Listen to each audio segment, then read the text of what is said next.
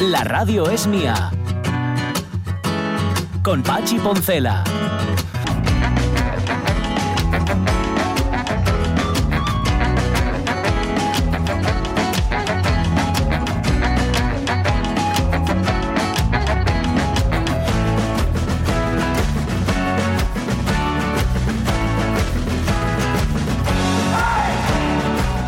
11 y 7 minutos de la mañana, ¿cómo se nota el, el avance técnico en los gastizos que nos hemos vuelto? Yo estoy ahora mismo, llevo ya varias semanas, por no decir meses, analizando la fototeca, que, que es una aplicación, como todo el mundo sabe, que tiene el ordenador, tú tienes ahí tus fotos guardadas y todo esto, ¿no? Em, claro, como ahora no hay que gastar en papel, salvo que quieras imprimir la foto, que esto no es lo habitual, como tampoco tienes que gastar en carrete, pues tiras, tiras, tiras, tiras, tiras. Entonces, de un mismo conjunto eh, familiar, o un grupo de amigos, o una excursión que hicimos, hay como 70 fotos todas iguales. ¿Por qué? Porque dices, tú, a ver si esta no me va a quedar bien, pum, le doy otra vez, a ver si pum, le doy otra espera, poneros otra vez, pum, que te- y entonces te encuentras que, que, claro, esto también, el ordenador que sabe, ordenador no discrimina. Nada, le metes todas las fotos para allá y, y tira que y entonces Abre la bocona. Nada, y, y venga, méteme y engu- eh, bueno, eso. Entiendo, con ello. entiendo entonces que no sois de los Mm. que después en el vinín o en la cañina o, en, o en el cafetín, a ver, que siempre, ¿eh? Eh, Ya, ya, tal, bueno. ha- hacéis un, mira, ay, está qué guapa, ay, estoy horrible, delete, delete. Mm. Yo lo, es hago, una amiga mía. lo hago cuando, Delete, delete. cuando llega alguien tarde. Que no soy yo. Ah, está, es mm, echar Sí. un Ah. Mientras vistazo, estoy ¿no? esperando, tomando algo, lo que sea, pues lo miro en la galería día. y pliqui, placa, placa, placa, placa, placa, para quitar, quitar, quitar, quitar, quitar, quitar. Y aprovecho ahí ese, ese momento, sí, sí, sí. Delete, delete. Yo me he encontrado ahora mismo, pues os voy a contar cuántas tengo. Ay, ahora encima he tocado donde no tenía que tocar y ya Ah, fastidio. Pues hay como, no sé, como 10.000 fotos aquí, una cosa así. Madre mía. Y, y claro, voy por la 4.000 y pico y ya he tenido que borrar un montón. Y, y claro, luego además porque eh, el ordenador lo que hace, o sea, el móvil lo que hace es Mm. tú una foto la tienes, pero Mm. se la mandas, eh, por ejemplo, o Ah. la retocas. Mm. O y la mandas a la tu mujer y dice, mira qué foto más Sí. guapa. Bueno, pues el orde- te la guarda como tres veces. Sí. O sea, la misma, pero retocada. Sí, porque luego te lo, y luego te lo, te lo guardan enviados a no sé quién. Sí, y, eh, y va todo para allá. sí, todo para allá. Bueno, tuve, tuve un móvil, que eso lo borré ya el otro día. Em, eh, Mm. conseguí borrarlo, conseguí darme cuenta de cuáles eran, que me Mm. guardaba la misma fotografía, pero como en cuatro resoluciones distintas. Ostras. Sí, sí, es sí, que más los, que los, otras. mos- los móviles, mira, sobre todo, fíjate, no te lo había comentado aún, porque no, te- no había tenido oportunidad, pero te, te vas a reír con esto. O no, ya veremos. Em, a ti te lo digo, ¿eh, Pachín? Y, Sí, y bueno, y al resto sí, de la, al de al resto de la audiencia. Em, resulta que sabéis que tú puedes, mm, digamos, eh, coordinar bueno, tus contactos con Google. Sí. Con Sí. Google, Sí, sí. esta, esta hay más empresas que Sí, lo en hacen. una nube. En una nube, vale. Vale. Entonces es con tu correo electrónico, ¿no? Ujú. El correo electrónico que usas, entonces tal. Y es una forma de no tener que guardarlo en el teléfono, porque está guardada en, en esa nube a través del correo electrónico. Bien. Vale. ¿Qué ocurre? Que cuando tú eh, metes eh, un correo electrónico en tu móvil que no es el tuyo, pero puede ser, por ejemplo, de empresa ¿no? O, o de curro, los contactos que están guardados en esa nube pasan inmediatamente también a tu eh, teléfono. Vale. Va- ¿Vale? Bueno, muy Te bien. bajas la agenda ajena. Ta- Efectivamente, Vale. efectivamente. Bueno, pues eh, yo, Apache, ¿Mm? ¿eh? a través de un correo que utilizamos para el drive de la radio es mía. Apache lo tengo como marido.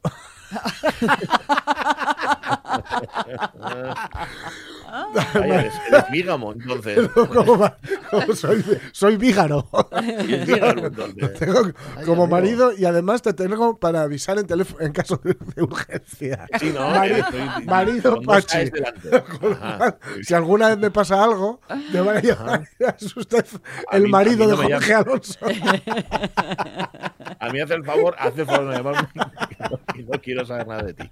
Pues fíjate tú, eso, lo las cosas. Sí, eso también me pasa a mí. Tengo una cantidad de logos. Mira, lo del marido no, no lo había visto. Pero Yo es que las sincronizaciones, en vez de hacerlas por nube, las hago por cable al, Mm. al portátil. Y de esta forma, pues es más difícil tener maridos Sí. postizos. Sí, sí, sí. sí. Bueno, pero yo, a ver, seguramente habrá más de una y de dos y de tres oyentes que dirán, ay, quien lo pillara, ¿sabes? Jorge Alonso que no sabe apreciarlo, porque no yo. Pues, oye, pues mira. Bueno, em, después de este hablar de presunción totalmente innecesaria, os vamos a contar que hoy tenemos el programa absolutamente desordenado. Mm. Pero, pero tiene un sentido. Tiene un sentido porque, claro, no queríamos prescindir de ninguno de los contenidos habituales, pero resulta Sonia Avellaneda que nuestro Mucho Iglesias, Sí. allá, la Academia de la Lengua, andan con jornadas, que Ah. contamos aquí el otro día, con jornadas, mejor dicho, y hay que cambiarle el horario. Sí, unes xornais además moi mm, interesantes que va a contarnos Monchu un poquillín de qué va el asunto. Así que va a venir ahora a las once y media en vez de a las una menos cuarto Sí. como es acostumbrado. Y Sí. luego que tenemos invitados extra. Con lo cual, mm, vam- lo de irnos a los extremos hoy mm, abandonado, porque a ver quién está en misa y repicando, que se decía antes, ¿no? sí, sí, sí. Puede estar uno por un lado y por el otro. Y, y- y- y- y no sé qué más decirte. No, no, está bien, está bien, ya está. Esto es lo que hay. ¿ves? Lo importante que es poner el punto final donde corresponde. Sí, Claro, sí. habías puesto un punto y seguido, pero... por Quizá, cierto, quizá para porque los- estaba para- esperando la música. Ah, no, no, pero todavía no. Pero para- digo, para los jóvenes que salen ahora mismo de la Facultad de Periodismo o de cualquier otra facultad, no se dice punto y final, se dice punto final. Eso Digo, es. porque Cierto. es que lo escucho tanto en los medios últimamente, en todos los medios, además, que me, que me pone malo. Punto final. es como Sí. se dice. Y Bien, punto en boca. Y también, eso es otra- eso es otra. Eh, Nos iremos al Facebook también para ver qué nos habéis contado sobre juguetes, jugueterías y todo lo demás. Y hoy, Jorge Alonso, traes una efemeridona que son varias. Sí, son varias que tuvieron lugar el mismo día, y no es casualidad que sean el mismo día, porque tienen que ver con eh, Alemania y con cierta Alemania, esa, esa de la que hablamos aquí ca- con cierta frecuencia. Así que vamos a hablar de la abdicación del Kaiser Guillermo II, del Sí. putsch de, Mu- de Múnich, donde intentó Hitler y los suyos intentaron, digamos, dar un golpe de Estado, y de la noche de los cristales rotos, porque todos Todo ellos, el y luego hay un plus al final, porque todos ellos tuvieron lugar en diferentes años, pero el mismo día. Y no es casualidad, porque ya, ya sabéis que Hombre, los nazis eran muy mirados para esto de las fechas. otra cosa no. Otra para cosa matar, no. bueno, para matar gente también era Sí, muy era muy mirado. Y para, para contratar a Hugo Boss también tenían buen ojo. También, también, también. O mejor, ahí tenían buen ojo, mejor dicho, para el resto no. Em, y luego César Alonso, que lo tenemos Sí. en la siguiente hora, pero antes vamos a contaros otro proyecto que es fabuloso. Llevan dos años trabajando en él. Em, eh, eh, a ver, es un disco, yo no lo conocía porque yo la, la- la discografía de Pink Floyd la desconozco fundamentalmente. O sea, prácticamente toda, no toda, pero sí prácticamente Mm. toda. Pues estos, eh, Legal Zone, que es una productora, entre otras cosas, ha cogido un disco, un disco en directo de Pink Floyd, que es el Pulse, Pulse, Sí. no sé cómo se pronunciaría esto Sí, sí. en inglés, y lo van a recrear este viernes, no, este sábado, este sábado en el Teatro Palacio Valdés. Pero es que su Anda. idea, llevan dos años, ya digo en esto, es llevarlo por toda España. Mm. Bien. Llevar este espectáculo por toda España. Claro, en dos años da para mucho. Y esto, por cierto, lo han hecho con talento de aquí, con Mm. talento de Asturias. Por eso lo incluimos en nuestro fecho en Asturias. Sí. Porque aunque sea Pink Floyd, está hecho. Claro. ¿eh? Bueno, viene Roberto Gómez eh, y viene Juanjo González, que son los dos que han parido la idea, que si les llamamos Pink Floyd no creo que les pase. Que mal, se preparen porque la primera les cae entre ceja y ceja, ¿no? Pues nada, esto es el sábado, ¿eh? acordaos, en el Palacio Valdés, pero antes lo contamos aquí en la radio mía. Y son las once y cuarto y todavía no hemos vendido una escoba, así que vamos a completar la revista de presa. Ujú. Caunedo.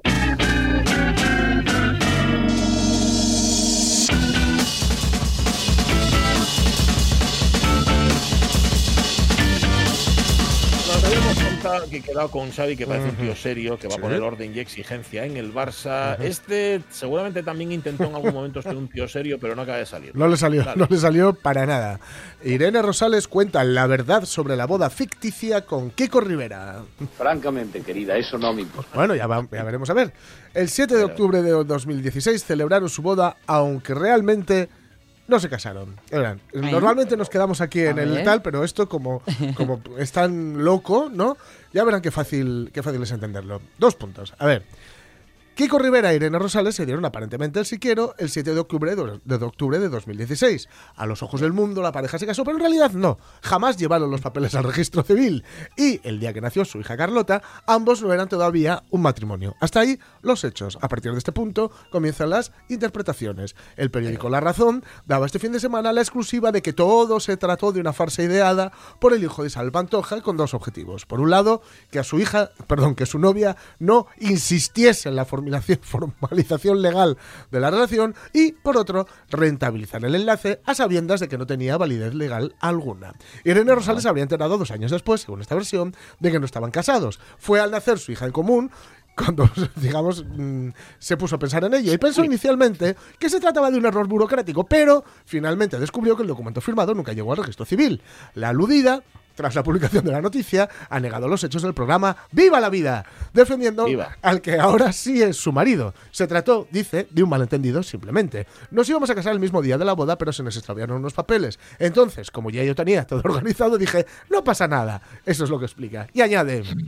Como yo me casé en Sanlúcar y me tenía que casar en el ayuntamiento de ahí, digo, pues mira, como ya hemos hecho la boda, yo voy a pasar todos los papeles para el ayuntamiento de Castilleja. Según su relato, cada vez que tenía cita para la presentación de los papeles, surgía algún imprevisto porque que le impedía acudir, así que fueron posponiendo la boda. En ese momento mi padre ya estaba muy malito, le daban crisis, crisis epilépticas y todas las semanas teníamos que ir al hospital pensando que se nos iba, hasta que ya se lo pudimos controlar, detalla. Entre tanto, y no quedó embarazada. Ya era 2018, su entrada a Gran Hermano Dúo a finales de 2018 volvió a posponer sus planes. Con el programa determinado, ambos fueron por fin a casarse con todas las de la ley, aunque sin boato. Fuimos a firmar con dos testigos y fin, confirma. Uy, madre, madre. ¿Qué era todo esto? ¿De quién estás hablando? Ahí lo tenéis. ¿eh? Y luego decís que, llevaban, que llevan una vida fácil. Bueno, pero le dio tiempo, fíjate, le dio tiempo a uno embarazar y otro a quedarse embarazada. Ahí lo Esto tenéis. Quiere cierta intimidad. Bueno, más o menos, ¿no? Sí, pero, Fijaos. pero eso con un minutín basta. Sí, ¿eh? sí. Bueno, pero hay que ponerle, ¿eh? Hay que ponerle. Si no, si no, no hay manera. Bueno, entonces, en resumen, está- ¿están casados ahora? Ya están no? casados, sí. Ahora ya, Ya lo sí. Ahora se ve que Eh. sí. Que sí. Bueno, ahora ya, entonces, ahora ya están preparados para lo de Para- ahora, el divorcio y las sus Sí, siguientes. todo lo que venga, todo lo que eh, venga después, que no pare, que no pare la rueda. Eso es. El- Y, el, y la del dinero, sobre todo, ¿no? El cash. Sí, normal, lógico. A ver, hay que tener en cuenta además que Kiko Rivera sigue Paquirrín, que Guille el mismo, ¿no? Sí, sí, sí, es el mismo. Es el Eh, mismo. Paquirrón, ya. Es Pacurrón, ahora ya. Sí, pues está, está- no sabe si salta los rodeados. Está desheredado por su madre, ¿no? Que se- Sí, se creo que sí. Creo que tiene ahí una, tiene una, una movida. Yo recuerdo trabajar. un documental que hicieron, creo que lo- ya lo he contado, que hizo Arsuaga hace tiempo acerca del, de, bueno, pues de, de- de todo el Sí. tema del antecesor. Sí. Y el tipo que salía vestido de, de antecesor era igual que Paquirrín. Se da un aire. se da un aire.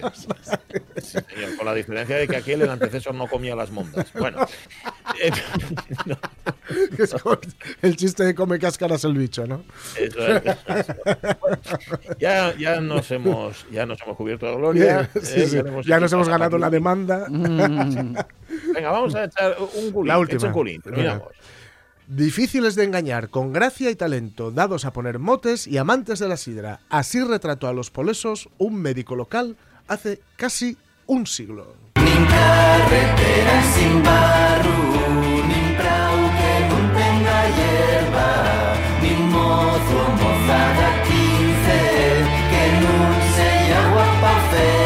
Adiós Rosina, adiós Clavel, que te mañana y tarde. Estilo Eren como ahora, los ¿Eh? polesos. Sí. Eren como ahora. Sí, sí, Sí. sí, sí, sí. Fijaos que esto, esto tenemos que intentar indagar porque esto nos da para, para la sección que hacemos los miércoles, Ah, sí, sí. que mañana volvemos a dar la vueltina. Esto Ah. nos mo- molaba, molaba tener acceso a ello, que nos lo enseñaran o algo. Mm. El archivo de Siero conserva la obra del galeno, de un médico, de 1929, Vale. y dice que más que un tratado de salud es una descripción de supuestas virtudes y defectos de la población a la que atendía. Es decir, iba, iba como tomando nota Sí. de cómo eran y digamos que hizo un trabajo mm, más que médico, diría antropológico. O sea que esto molaba. Hay que hablar con el ayuntamiento. A ver si, Vale, si- vale. si ten- si tenemos acceso. a sí, señor. Que Eren, a ver cómo es, eh, con gracia, con Eran talento. difíciles de engañar, con gracia Sí. y talento, dados a poner motes y amantes de la sidra. Ole. Bueno, muy bien. Yo digo ver, esto va- que los polesos son así, pero te- mm, creo que eso es Sí. extensible. A todos los asturianos, yo también, yo también, yo también. ¿eh? Y mira, podemos preguntarlo enseguida a Monchu, que Sí. ya está con nosotros, Pachi. Y, Ah. y a ver cómo, si se ve reflejado en esos eh, eh, epítetos. ¿Tienes, ¿Tienes lo ya ahí sentado o está todavía Sí, está ¿O sentando. Monchu, que está eh, Pachi hablando contigo. Si esa descripción de los asturianos parece eh, que ya fallaiza o no, Repite, Jorge. Difíciles de engañar, con gracia y talento, dados a poner motes y amantes de la sidra. Esta última. Bueno, d'algunes, d'algunes claramente sí. No, non sé si todas se pueden firmar o non, pero d'algunes sí. Ahora habrá que ver cuáles villamos para sí y cuál para no. Mm, está bien, está bien. Oye, Moncho Iglesias, que pensaba, pensaba yo que venía un poquitín más tarde, pero como tenemos siempre las sintonías preparadas, la podemos poner. Dale, Caunedo, dale sintonía. ¿Para qué, Tienes, ¿no? pa- pa qué, pa- Vas- pa qué hacerlo esperar? Oye, hombre? di- ¿Eh? Sí. y, y no estar preparada. Venga, venga, que tú puedes. Eh, No, por alguna razón del mundo la mundial está, está fugada la sintonía. Está... una fugata. Sí, sí, sí. Es una fugata. Tocata y fuga. Ya la tenemos, vale. Ahora, ahora, ahora. Venga. Tenemos una cita con la historia y pa' que no se pierda la memoria Vamos a salvar el idioma en silencia Pa' que tenga puxo futuro y fuerza Ven con nos que en sin ti non somos quien Porque agora tú ya es imprescindible Yogar lo que pedimos si es posible Si tiramos todos del mismo sen Cómo me gusta este tema. Sí, sí. Sí, señor. Oficialidad, Con letra de Pablo Teixón. La música, fíjate, Sí. ahora mismo no te sé decir quién pero la letra yo de Pablo. Sí, sí, sí, de Pablo Teixón. Que cuando Eh, escribe Moncho, palabras dice. estamos- ¿eh? Sí, hoy, hoy estamos un poco descolocados por el horario, pero, pero bueno, en, en cualquier caso, y porque tenéis jornades, ¿no? Y estáis ocupados. Sí, sí, sí. Agora mesmo baixaré para a Facultad de Filosofía e Lletres Ujú. e a les doce e media entamaremos les xornais internacionales de estudio. Y el primer día hoy, ¿eh? Llego hoy el primer día. Llego hoy martes, mañana miércoles y pasado jueves. Tres días. Y van a ser intensitas, ¿eh? Sí, sí, sí, son intensives. Son intensives eh, siempre, bueno, como los horarios de la facultad son los que son, acaben echándonos siempre, porque, porque siempre después de las ponencias, pues bien el coloquio y bien... Sí, sí. Sí. eh, entonces, efectivamente, sí, son, son muy asustadas de tiempo. ¿Y cuál va a ser el chichu de este año? El Chichu de este año, pues no- no- vamos a ver, en principio, en principio la temática mm, más amplia ya la de la traducción, porque ya viene del año pasado. Pero yo no sé si va a ser el Chichu o no. Quiero decir, eh, son hay cosas muy muy interesantes aparte, digamos, de, de les previstes, ¿no? Eh, dun jau, la, la primera ponencia, la inaugural agora eh, a las doce y media, una menos cuarto, después de, de pallabres del presidente de la academia, pues y la de Yera Ramo, que va a presentar, bueno, ya hizo un primer adelanto, una caridad, Sí. pero va a presentar ya co- completo el- los resultados de, de la encuesta sociolingüística del Naviaeo. Y después, muy interesante también, el Sueves, el diálogo que va a haber entre Héctor Braga y, y Carlos Rubiera sobre la asturianada. Es decir, bueno, y después, bueno, cualesquier del exponente son todos tan interesantes que cualesquier pueden, pueden acabar siendo, como dices tú, el, el- centro de, Sí. el chichu de, de les jornades. Eh, Eso quiere decir que la próxima semana vas a contarnos cómo está el, el, el leonaviego. Sí, sí, sí, sí. ya para la próxima semana falaremos con calma Yera. de los resultados que, que Yera sacó de la, de la última encuesta, a fecha eh, este año, efectivamente. Mientras tanto, lo contentos que están en- justamente en la ribera asturiana del Leo por aquello de las denominaciones. Sí. Que fíjate, claro, quienes no vivimos allí, danos lo mismo decir Claro. Ría de Leo que, que Ría de Ribadeo. Claro, y claro. resulta que ahora resulta que el Instituto Geográfico Nacional equipara los topónimos, ¿no? Lo cual es una buena noticia. Sí, efectivamente, y es que parece que vivían en prestado, ¿no? Era, era tal, y era una reclamación vieja que tenían sobre el topónimo, efectivamente. Hombre, parece más neutral lo de la ría de, de Leo, ¿no? Parece más que, que, que sea de Ribadeo, porque efectivamente ye de, de los dos. ¿eh? Ye de los dos, y tanto de Galicia como de Asturias, y tanto como de Aveiga y Castropol y, y Ribadeo, ¿no? Estupendo. Eh, mm, eh, perdonadme que vuelva a lo de les eh, porque mm, parecme un momento muy importante porque son reflexiones después de análisis que una lengua como la asturiana y precisamente ahora necesita de todo ese entramado argumental objetivo, ¿no? Sí. Que, uy, ese objetivo así tan pronunciado. Aquí, eh, eh, en vez de hablar en asturiano, queda eh, rasca el doble. Estándar castellano Sí, sí, perfecto. sí, rasca el doble. La pronunciación. Oye, de facelo mal, hacelo del todo. No, pero eh, que de alguna forma todo lo que sea un, un entramado de, de, Mm. eh, pues eso, de, de- de argumentos que poder emplear y el mayor momento para tenerlos. Sí, vamos a ver, y el mellor momento. El momento bien dende hai 40 años, eh? Estes xornais son les 39 xornais e una una de los enfotos de la Academia dende el Entamu, dende Sí. el 81 dende la fundación, fue precisamente fundamentar teóricamente eh, buscar argumentos en esa línea.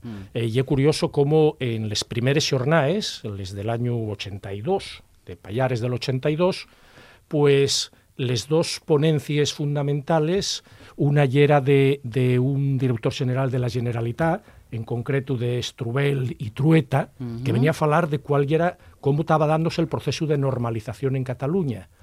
Y la ponencia de Piesi, de, de les xornaes, Sí. fue de Rafael Niñols, sociólogo valenciano, y el título ya era muy significativo. Decía cinco idiomas para un Estado.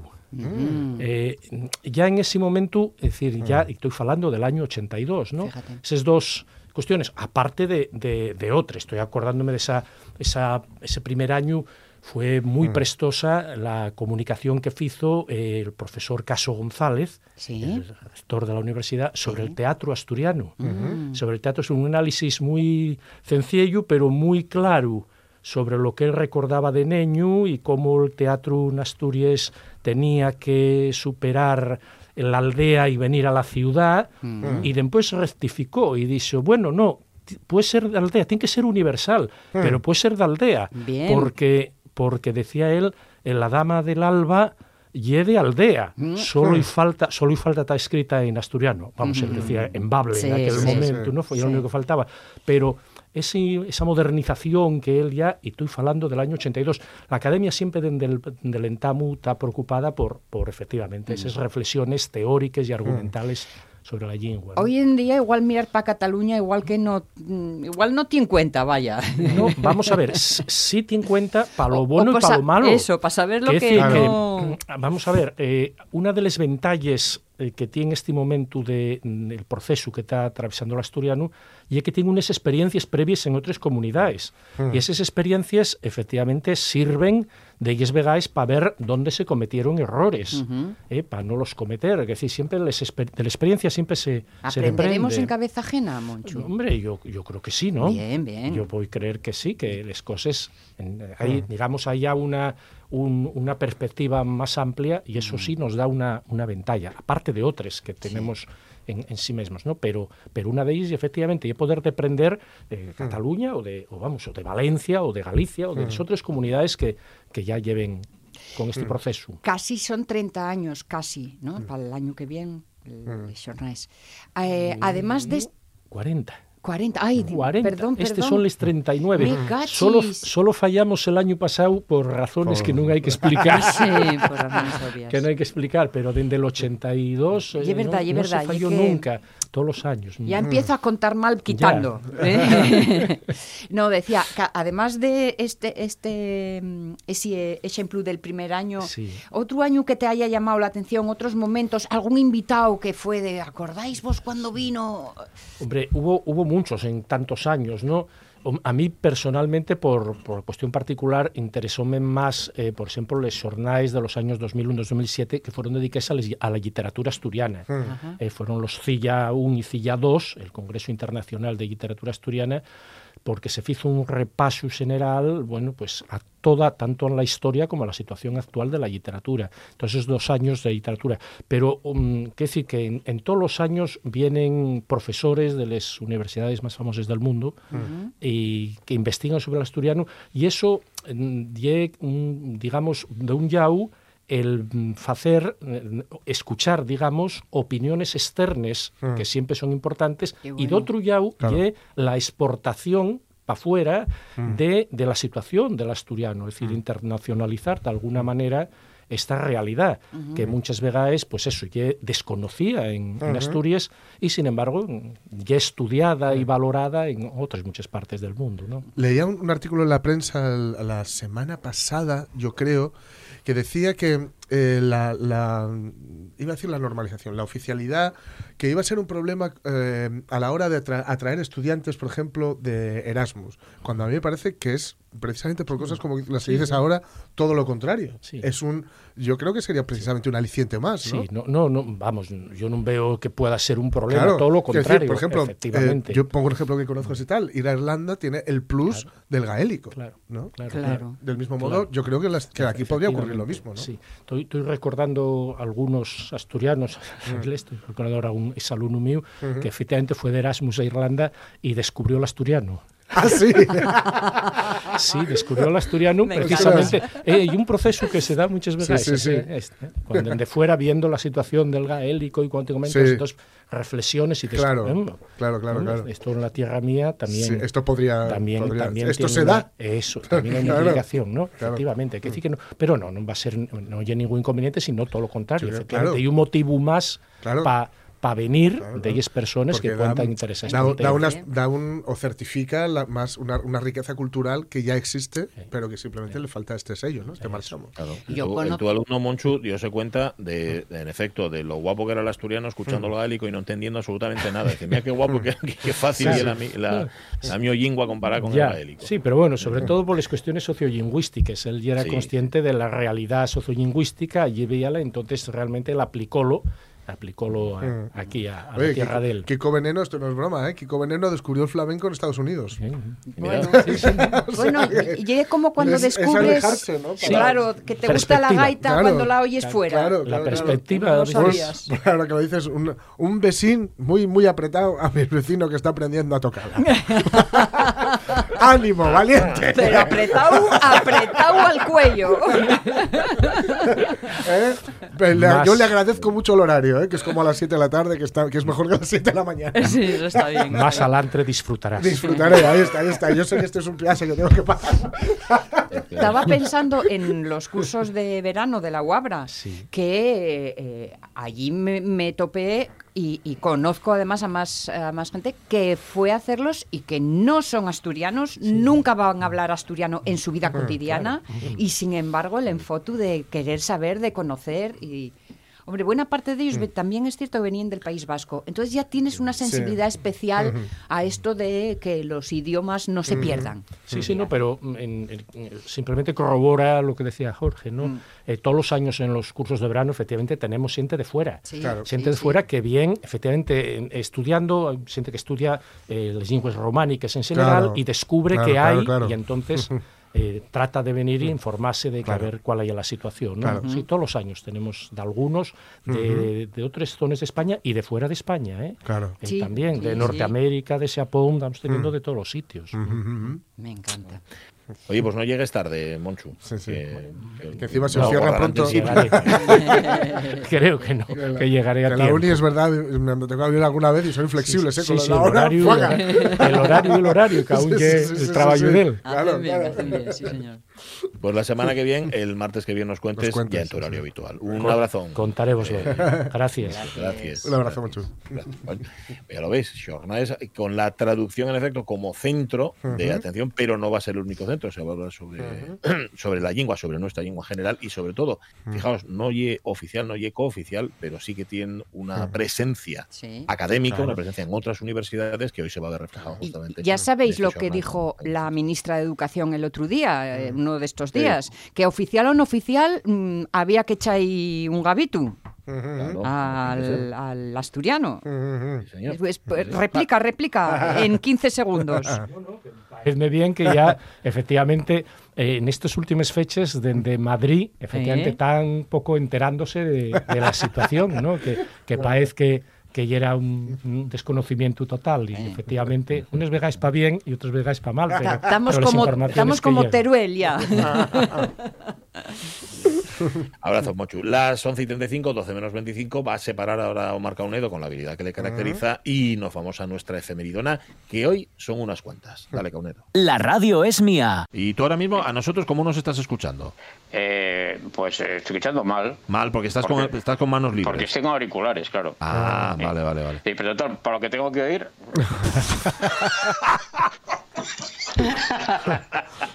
A mí, a mí no me habían ofendido tanto en mi vida. Pachi Poncela. Bueno, em, 9 de noviembre, pero del 18, del Sí. 23, de, de- Sí. bueno, tú mismo. Sí, sí, sí, sí. Vamos a empezar por el principio. Vamos a empezar por, ya sabéis, cada vez que hablamos de cosas de Alemania, Pobre. bueno, de Alemania y que tendemos a la debacle nazi, Sigfrido.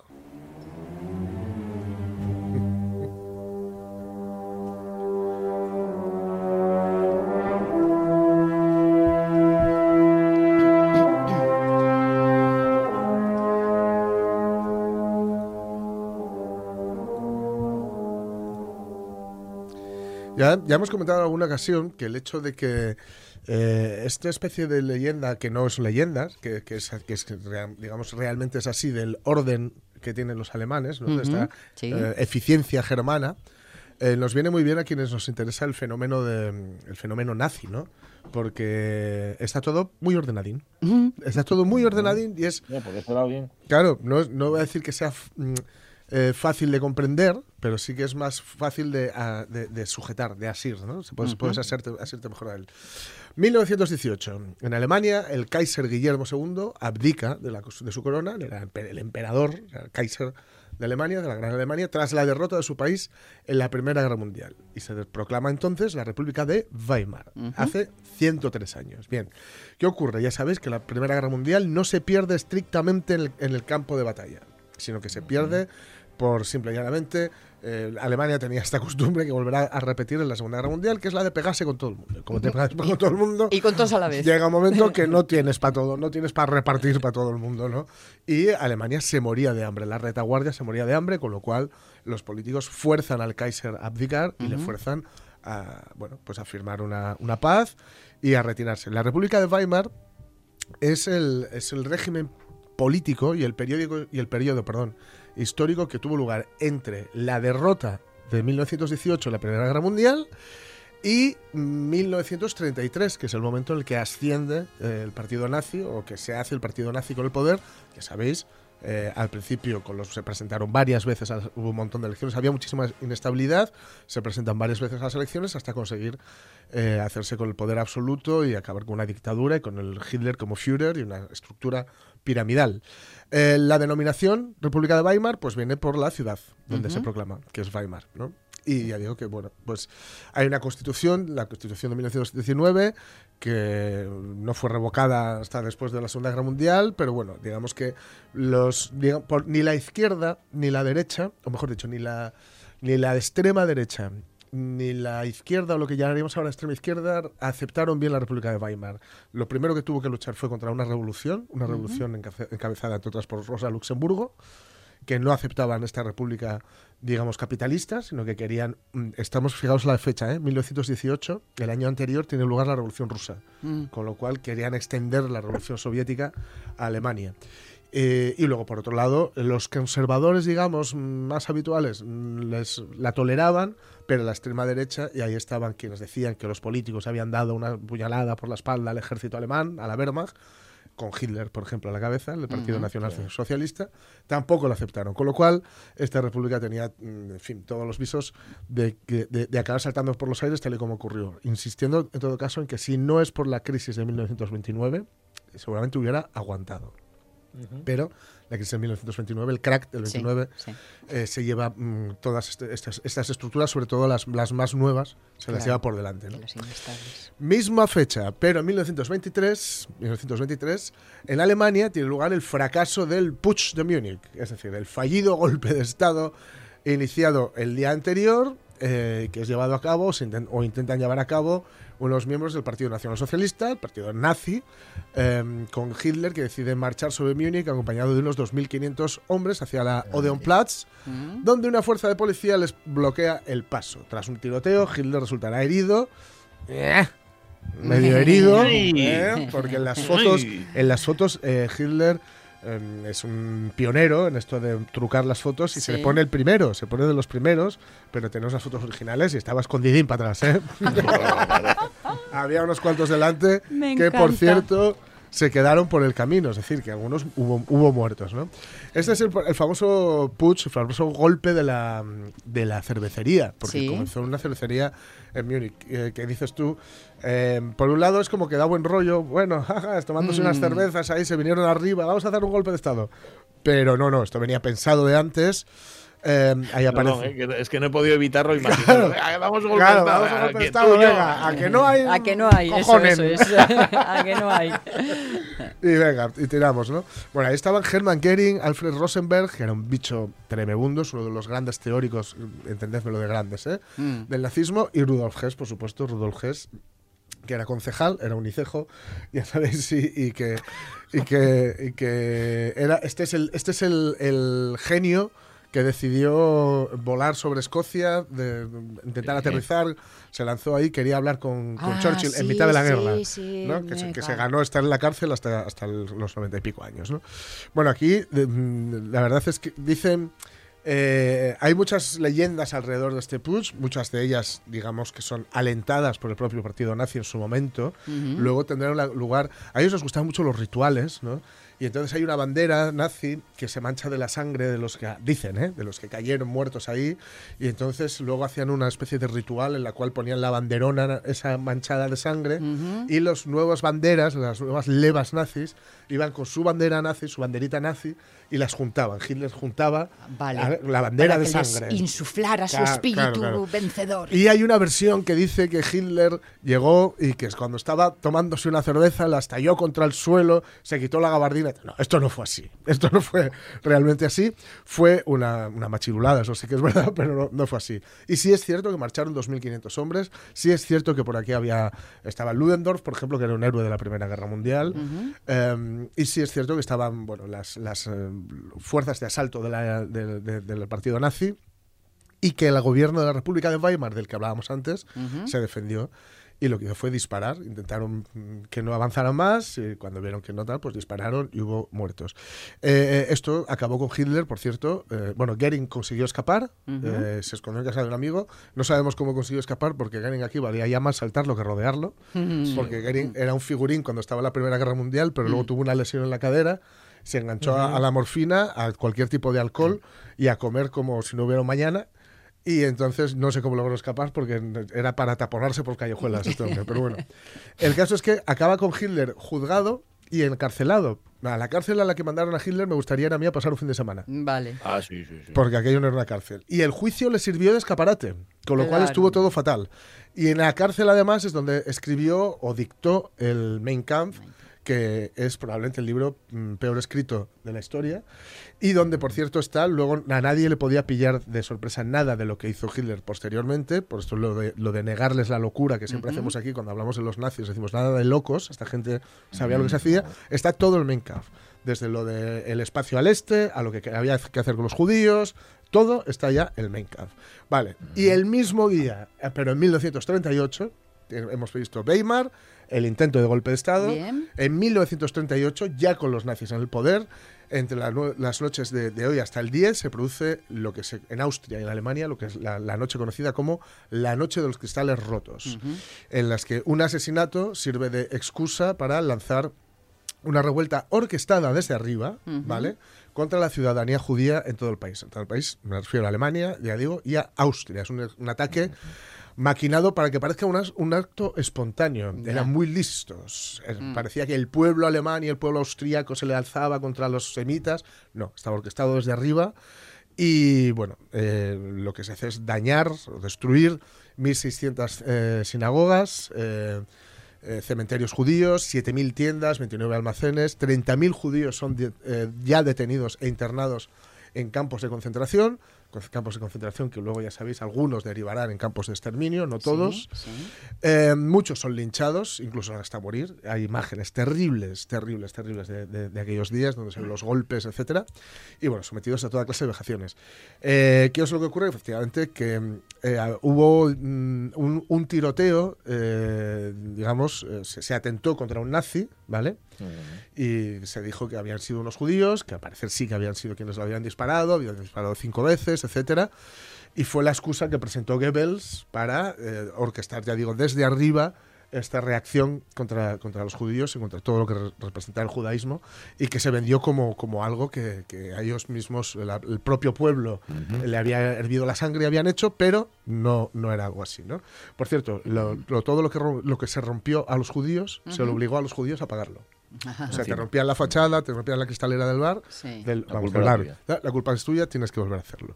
Con lo cual, bueno, ya después de esta noche de los cristales rotos, eh, ya vinieron las leyes de Nuremberg, donde legalmente se aparta a los judíos de la vida política, social alemana, y luego vendrá la Shoah, la aniquilación, como todos conocemos. Así que, bueno, ya digo, no es, todo, no es casualidad que todo ocurriera en el mismo día, pero en diferentes años, porque los nazis eh, les gustaba mucho todo lo simbólico. No olvidemos que cuando vence a Alemania a Francia, Hitler pide que se firme el, el- no el armisticio, sino que reconozca, o sea, que a Francia se rinda en el mismo vagón donde, se donde se firmó la rendición de Alemania a Francia. Él quiere que sea en ese mismo vagón y ni siquiera habla con los generales franceses. ¿no? Le gustaba mucho todo lo simbólico. Ya digo, no es casualidad.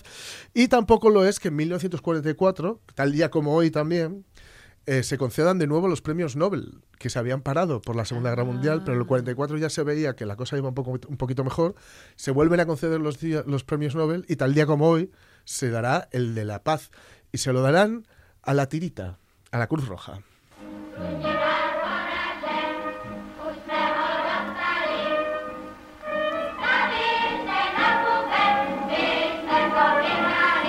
Esto que estamos escuchando es el coro de niños de Teresin, también conocido como Theresienstadt, en esa película infame que mostraron los nazis al mundo y donde eh, la Cruz Roja, eh, engañaron a la Cruz Roja o la Cruz Roja se dejó engañar, Eh, sí. más bien, por los nazis y dijeron, no, mirad, estos son los campos de concentración, no, de concentración, no les hacemos nada. Estos son los niños de Teresin cantando, por supuesto ninguno sobrevivió porque poco a poco todos fueron mandados a, a Dachau y a, y a Auschwitz. Coña. Ya lo veis, 9 de noviembre, que dio para mucho, Sí. para la República de Weimar, para el puche de la cervecería y para la noche de los cristales rotos. Gracias, Jorge Alonso, Nada. 11 y 48 minutos de la mañana. Pulsa, pulsa, Cabonedo, pulsa.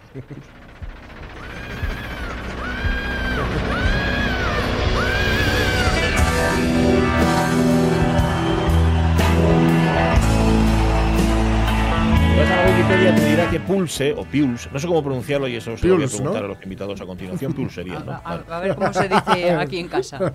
Pulse, vale. Tercer álbum en vivo de eh, Pink Floyd y su cuarto doble. Y el sábado se va a poner en escena en el Teatro Palacio Valdés. Pero, ¿qué se va a poner exactamente en escena? Es decir, Hmm. ¿de qué proyecto estamos hablando? ¿Qué es lo que tenían en su cabeza nuestros invitados?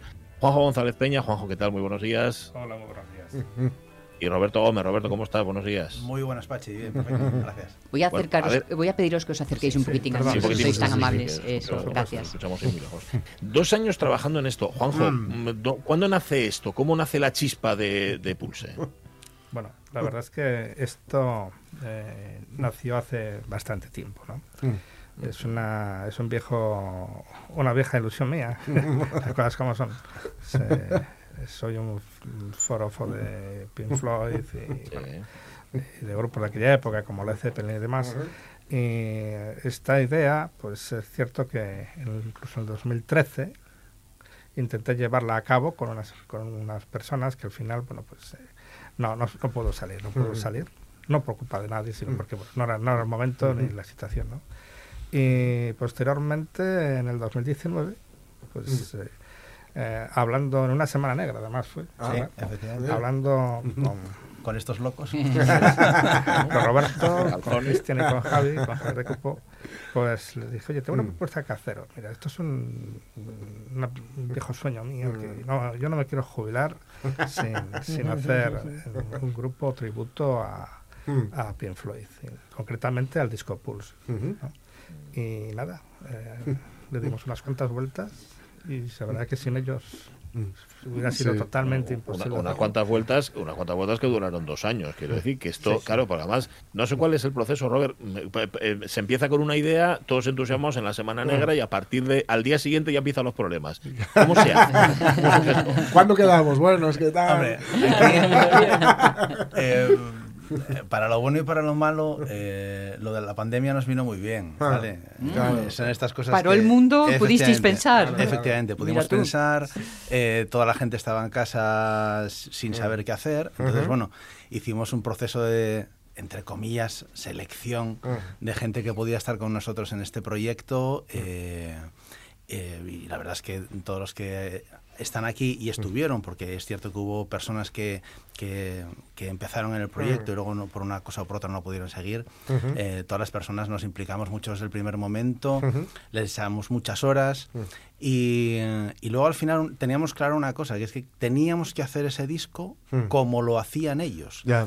Entonces, claro, eh, el tener una pandemia y tener tantísimas horas en casa para Mm. poder ensayar, estudiar Claro, y claro, hacer claro. absolutamente todo igual que lo hacía Sí, sí, sí, cada sí. uno de aquellos fenómenos, pues Claro. bueno, nos vino, por ese lado nos vino bien. Claro, ¿Y por qué el Pulse? ¿O Pulse? Mm.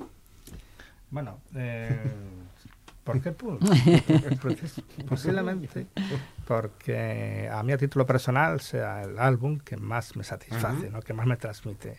El conjunto de temas eh, y Mm. luego es que bueno, la puesta de escena es Sí. espectacular. Creo que hasta que hasta el CD venía con un, Sí. un- unas luces, ¿no? Eh, venía con un con un LED- Con un diodo LED, eh, un diodo es, LED eso es, sí, de color sí. rojo. Sí, sí, sí. Así que, que evidentemente con el tiempo la pila Que se sí, se acababa, Pero, sí. Y bueno, ya, ya te digo, es- es, un álbum para mí tiene muchísimo significado. Entonces, como, como bien dice, como me acaba de decir Roberto, eh, se trataba de, de, digamos, rendir un tributo a ese álbum Ujú. Haciéndolo de forma casi literal. Porque el show es un show eh, en el que tiene tanto peso, digamos, la interpretación musical, como el vídeo, los vídeos, Claro. y como la iluminación. Sí, Todo va sí. sincronizado. ¿eh? He sido un poco tirano porque les obligué a... es verdad. Les obligué a dos cosas. Dos cosas de mano que me acuerdo perfectamente que la primera es no hay amplis en el escenario. ¿Cómo que no hay amplis? No, todo tiene que ser a través, y bueno, ya se hace a través de, de maravillosas máquinas que ahora, como los camper, como los Sí. Line que Ujú. te permiten Mm. realmente Emular todo lo que- Sí, sí. sí, y además lo hace muy, muy, muy bien. Y luego, por otra parte, pues les, les obligue también, entre comillas, Mm. a tocar con claqueta. ¿Por qué? Porque ellos El monitoraje, tampoco hay monitores de suelo, es, Sí. todo, es todo INEA. Iner. Ujú. Y entonces ellos reciben eh, por, por INEA una claqueta permanente que, que hace que vayan totalmente sincronizados Sí, sí. con lo que pasa en los vídeos. Claro. Mm. Por eso, Claro, claro, claro. por esa, a través también de, de- de esa escucha, ellos reciben Mm. pues los típicos efectos de sonido, Sí, sí, las sí, sí. voces, todo eso, que, que va totalmente, tratamos de simular al máximo el, el pulse. Es lo que es, es Entonces, en este A- hasta sentido... los, hasta los acúfenos. Todo, todo. en, este, en este sentido, eh, a ver, eh, por norma general, yo creo que se disfruta por igual quien está encima del escenario y quien lo ve, pero aquí igual disfrutamos más los que estamos debajo que vosotros, porque vosotros. El, el- el proceso Eso esperemos, vosotros. tiranizado. O sea, Sí, sí, eh, es, es, en fin. Sí, sí. Hombre, lógicamente cualquier espectáculo que haces de este tipo lo haces pensando en el público, eh, por supuesto. Eh, sí es cierto que nosotros eh, ahora ya no estamos muy acostumbrados a ello, eh, a estar con la claqueta, los efectos, Sí, el sí. vídeo y todos, Uf. Pero al principio costó un montón. porque imagínate, somos eh, ocho, en algún momento nueve músicos en el escenario. eh, todos con la tiranía, como dice, la tiranía de la claqueta, que yo al final, sí es cierto que nunca había trabajado de esta forma y hoy cuando estoy tocando con otros echo en falta la claqueta. Claro, claro, claro. Síndrome- Síndrome de abstinencia y todo.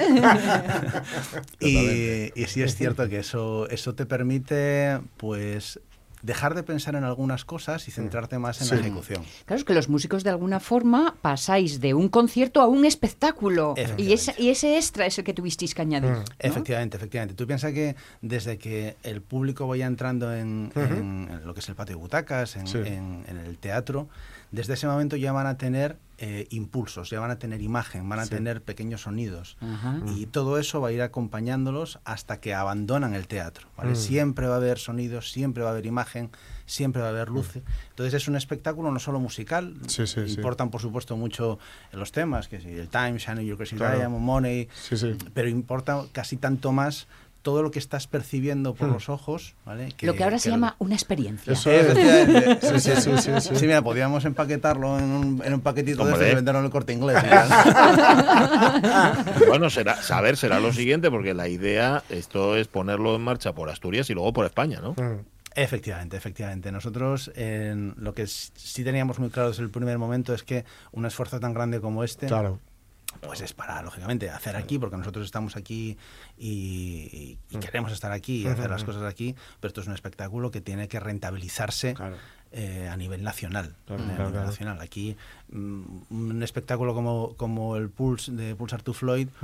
Pues puede ser representado una o dos veces al año en Asturias, Sí, sí, sí, porque sí. en verdad no hay público para tanto. Sí, Claro, y del claro. público ni, ni os iba a preguntar eh, unas características técnicas muy específicas Claro. del lugar, ¿no? Donde, donde se vaya a Correcto. representar, ¿no? Sí. Porque Sí, sí. Se tiene que, de mano tiene que tener el, el escenario suficientemente grande como para, albergar una, una pantalla de LED Claro. que mide pues casi 9 metros por 4,8, casi 9 por Caray. 5. madre mía. está detrás de está detrás de los músicos ¿no? entonces eso ya, Claro. te obliga a tener Claro, un, claro. un- Y luego a nivel de sonido también, y todo, bueno, todo lo visual, en fin, no, no es, no es fácil encontrar un sitio. y luego la iluminación claro eh, nuestro técnico de iluminación que es, aparte Que de es un una- héroe. persona, es, es un crack es, es amigo ¿Y los, los vídeos corresponden al momento o han sido creaciones hechas ahora ad hoc al espectáculo? Son ad hoc al espectáculo. Ah. sí. Ah. Los vídeos, eh, mm, la verdad que me encargué yo al principio, y bueno, y seguí, Mm. y, y descubrí que no se me dan mal. Ah, oye. Mi vida me he dedicado al sonido, soy técnico de sonido, sobre todo de directos, animal de directo, como digo yo. Sí. Pero luego me he dado cuenta de que tengo una vena creativa importante en, en el tema del vídeo. Me lo paso muy bien. Y los vídeos, si bien están basados en, en vídeos icónicos Sí, de Pink Floyd, Ujú. pero hay, están editados, están Mm. editados, hay cosas añadidas que no están en ninguna parte, Sí. que son de creación propia. ujú, Ha sido, como tú bien dices, ad hoc, o sea, Mm, es- vale. es un show mm, creado, Ujú. creado. El show, el show visual también está creado para el, Mm. para el show acústico, digamos sonoro. Vale, ¿no? eh, y a- en este caso, como, sean- como se iba a decir, el, el técnico de iluminación Mm. recrea, re- él se basa en la iluminación del del, pulso. del pulso, claro. Vale, vale. No iba a decir, iba a preguntarle a Robert, para quien sea, para quien, para quien sea fan de Pink Floyd, eh, fácil, va a ir, o sea, vamos, Sí, eh, sí, fijo. sí. Oye, Robert, ¿cómo convencemos al que no es fan de Pink Floyd para que vaya a ver el espectáculo? Hombre, si le gusta, a, a toda persona que le guste un concierto en directo, ir a ver un Claro. grupo en directo, Es que- eh, y a toda persona que le guste, como decías tú, experiencias, tener experiencias nuevas, ¿vale? Mm. Pues este es un show que, mira, lo, lo llamamos show ya, no, no concierto. Claro. es, un show, es un show que, que va a impactar, ¿vale? Mm. Porque no es solo, eh, como muchas ocasiones, pues un grupo tocando en directo o, a- o que está muy de moda ahora, pues poner un video wall detrás, pues poniendo fotos o, o capturas de lo que está pasando en directo en el momento. No, esto es, está todo pensado eh, al milímetro en cada uno de los momentos. eh, la imagen se corresponde con la música que está sonando, las luz, que está sonando, las luces acompañan a todo eso. Entonces es, es una experiencia. O sea, bueno, el que sea epiléptico que tenga cuidado en algunos casos, Ya, pero es verdad. Oye, no pero- está Sí, más sí, de sí, más sí, decir esto. sí, ¿eh? Algún estrobo por ahí. Eh, Sí, claro, sí, que te puede dejar ahí, ahí, eh, sí, la lenteja ahí un poco. Cuidadín, cuidadín. Se estrena este sábado en el Palacio Valdés, Pulse to Floyd, eh, Juanjo González Peña, Roberto Gómez, con los dedos cruzados, mucha mierda para ese estreno, que vaya muy bien y luego, en efecto, que lo veamos movido por, toda es. España y, y allende nuestras fronteras. Un abrazón grande. Bien. Muchísimas gracias a todos. Gracias a todos, gracias. Un abrazo. Las noticias de los-